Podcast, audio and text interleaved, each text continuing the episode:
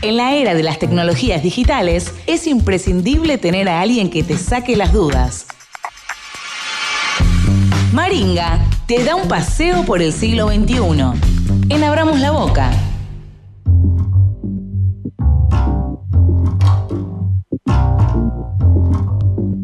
...48 minutos pasaron de las 4 de la tarde, 15 grados 2 la temperatura. Le damos la bienvenida a Maringa para hablar de tecnología. ¿Qué haces, Mari? ¿Cómo andás? Hola, buenas tardes. ¿Cómo Hola. va? ¿Todo bien? Muy bien. Cami, Mauro. Bien, bien. Bien, ¿vos? Bien, aquí ando. Hoy tengo internet, estoy en casa, Es bueno. Los estaba escuchando. Muy linda la música que están pasando, alusivo a la tarde lluviosa. Sí, está gris, ¿no? Acá yo le pifié, pensé que eran los auténticos, pero... era- No, los Cadillac tiraste, ni siquiera. Los auténticos, ya no estoy... ¿No eran estoy los pericos? Era, Eran los sí, pericos, el, era el claro. pero bueno, Mauro tiró toda una lista de artistas previa antes que pegarle al Baiano. Por no preguntarme, porque era adivinar. Bueno, cosas que pasan. Che, Mari, ¿de qué vamos a hablar hoy? Bueno, vamos a hablar de algo que sucedió este fin de semana. Eh, Vieron que yo les hablé hace mucho de Mr. Robot, esta, Sí. esta Sí. serie de Estados Unidos, que eran hackers que entraban a las empresas como a robar los datos. Bueno, eso sucede en la vida real. De hecho, hace una semana su- eh, sucedió con Twitter que entraron los hackers, robaron ciertas cuentas, publicaron cosas que no estaban bien y bueno, fue vulnerado el sistema. Pero Twitter, bueno, a ver, Estados Unidos, lejos. Bueno, pero ¿qué pasó? Hackearon la empresa de telecomunicaciones Argentina Telecom. El sábado ingresaron unos hackers, aparentemente rusos, ¿Y qué hicieron? Un ataque de ransomware. ¿Qué es esto? ¿Qué es eso? O sea, porque viste, por ahí te dicen que ransomware, ¿qué es? Bueno, es como una ejecución de un programa que lo que hace es tomar el control de los servidores de la empresa, en este caso de Telecom, y toman todo el control. O sea, si vos estás trabajando, no podés acceder más a tus datos. O sea, es como que se te borran. Eh, no te dejan más hacer nada ni ejecutar y demás. Pero vayamos un poco más adentro de esto. ¿Qué es lo que sucede hackear a una empresa tan grande, no? O sea, ¿qué sucedió en ese momento?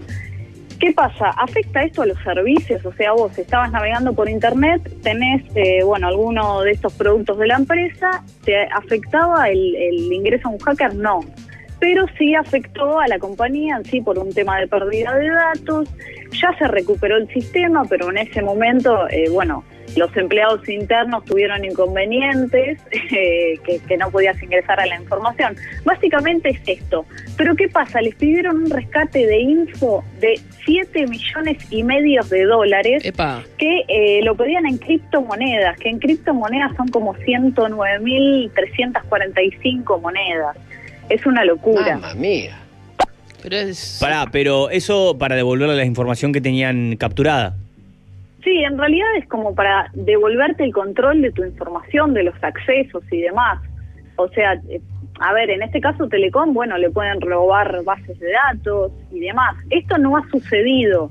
Ahora, Mari. Pero bueno, a- eh, Siguiendo con, con la dinámica Mr. Robot, ¿no? Eh, Sí. Las empresas en este caso, digamos, ¿tienen algún tipo de backup o algo como para evitar caer en eso de, bueno, te pago ese famoso rescate? Sí, bueno, justamente son empresas grandes y está el Departamento de Seguridad Informática que se encarga justamente de todo esto. Claro. O sea, son empresas que no es que toda empresa espera un ataque, un ciberataque, pero sí están preparadas y tienen lugares exclusivos de seguridad informática que evitan que esto suceda. Pero bueno, te puede tomar por sorpresa como sucedió. En estos casos, o sea, sea grande la empresa o chica, eh, recomienda a los especialistas en informática que no se pague ningún rescate, que no se dé criptomonedas. A ver, mismo si le sucede a una persona común, esto puede sucederle a una persona, de que no sé, tenés el antivirus, te en- entra un virus, te piden plata, o sea, nunca demos ningún dato, nunca depositemos plata y bueno, tengamos en cuenta que todos los sistemas de seguridad pueden ser vulnerados y esta vez le tocó a Telecom, así que está está llegando hacia nosotros. Mm. Bien, bien. Eh, y bueno, ¿han sacado alguna comunicación oficial, Telecom o algo así? Eh, ¿Esto le trajo algún perjuicio a los eh, clientes? No, a los clientes no afectó en nada el servicio, no hubo una comunicación oficial hacia afuera, sí comunicaciones internas a los empleados, que lo que aconsejaban era justamente no prender las PCs, porque recuerden que los virus entran por la VPN. Eh, hemos hablado también de esto. Vos cuando te conectás con tu empresa, en el caso de que teletrabajes, te Sí. conectás a través de una conexión que es virtual, que se genera entre la empresa y tu internet. O sea, todos por internet. Bueno, se tenía miedo que eh, haya ingresado el virus en algún equipo particular, pero no, no sucedió nada. Así que bueno, por suerte pasó, pero bueno, a tenerlo en cuenta y tener siempre eh, un antivirus actualizado en caso de que nos quieran atacar nuestra PC. Bien. Bien. Excelente, excelente. ¿Qué más tenemos? Bueno, eso por un lado. Por otro lado, eh, a ver, se abrió de vuelta la actividad física. Sí. Yo voy Sí. a hacer, eh, quiero hacer una reflexión con respecto a esto. Llevamos mucho tiempo en casa, eh, hay gente que no quiere salir, está muy bien, hay gente que quiere salir, o sea, todo es respetable siempre con los cuidados específicos y al margen de lo que es un cuidado específico, que es, que es el barbijo, eh, lo que sea la hidratación y demás, tengamos en cuenta que llevamos mucho tiempo en casa, sentados con una vida sedentaria y que si no corren, eh, no salgan a correr 10 kilómetros de una ni un kilómetro, sino que comiencen la actividad física de forma progresiva. Y acá les recomiendo tres aplicaciones para llevar en el celular y para poder medir ese tipo de actividad que van a hacer.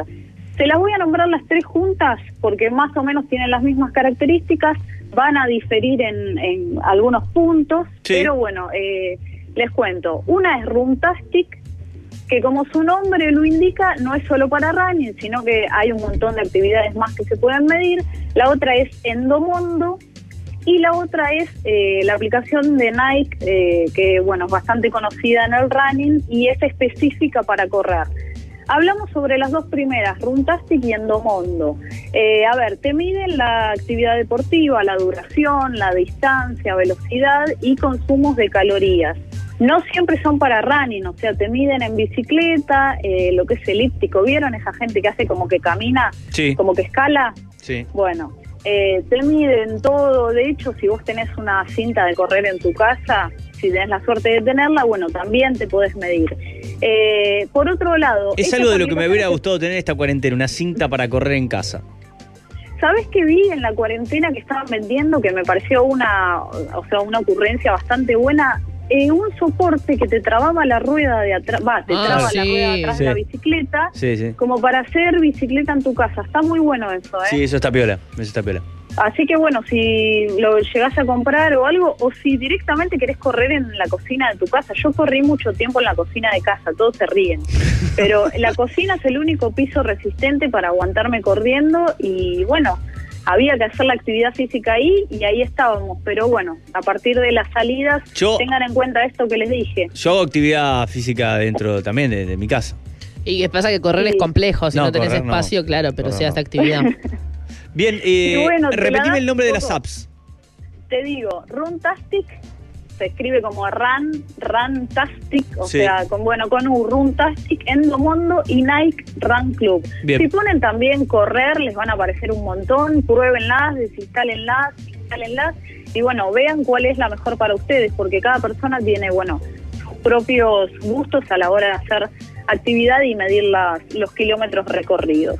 Eh, bueno, por último, a Por ver, último. algo que está muy bueno nombrarlo, o sea, no soy una especialista en todo lo que es científico y demás, pero eh, al momento se está probando en Argentina, o sea, se aprobó, sí, eh, realizar pruebas en busca de una vacuna del coronavirus. Esto salió, habló Alberto, comentó un poco. Yo me interioricé en qué es lo que se va a hacer, porque no es que, bueno, ya está la vacuna, listo, nos vacunamos y fue. Es todo un proceso que eh, va, bueno, es el camino largo. Así que acá les cuento. Alberto se reunió con dos personas muy importantes que son Nicolás Barker y Fernando.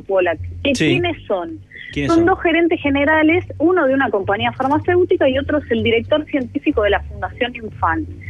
Estas personas dirigen hoy, o sea, fueron como seleccionadas para poder armar todo un equipo y buscar esta vacuna. ¿Por qué lo nombramos en la columna tecnológica? Porque es algo sumamente tecnológico. Se van a utilizar equipos argentinos, los científicos y los conocimientos que hoy tenemos en, bueno, la búsqueda de esto. Recordemos que no solo Argentina fue seleccionado, hay 12 países más también que están todos probando. O sea, esto no es una competencia, sino que es justamente poner los conocimientos para poder encontrar la vacuna.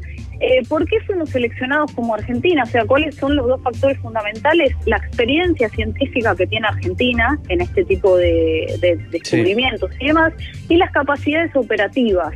Recordemos que ya hubo experiencias previas en la realización de lo que son estudios clínicos.